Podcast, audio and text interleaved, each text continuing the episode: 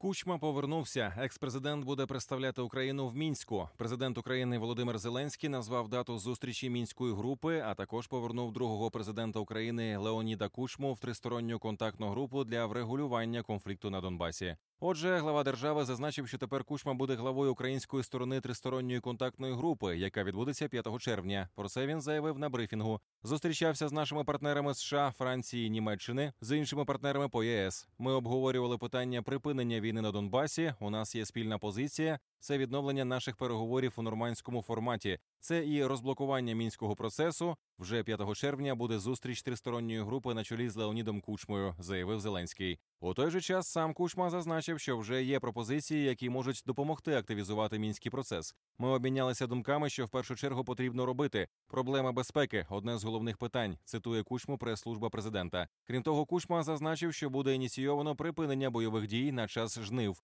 Нагадаємо, в минулому році Леонід Кучма завершив роботу в тристоронній контактній групі. Його змінив колишній перший заступник міністра закордонних справ Руслан Демченко.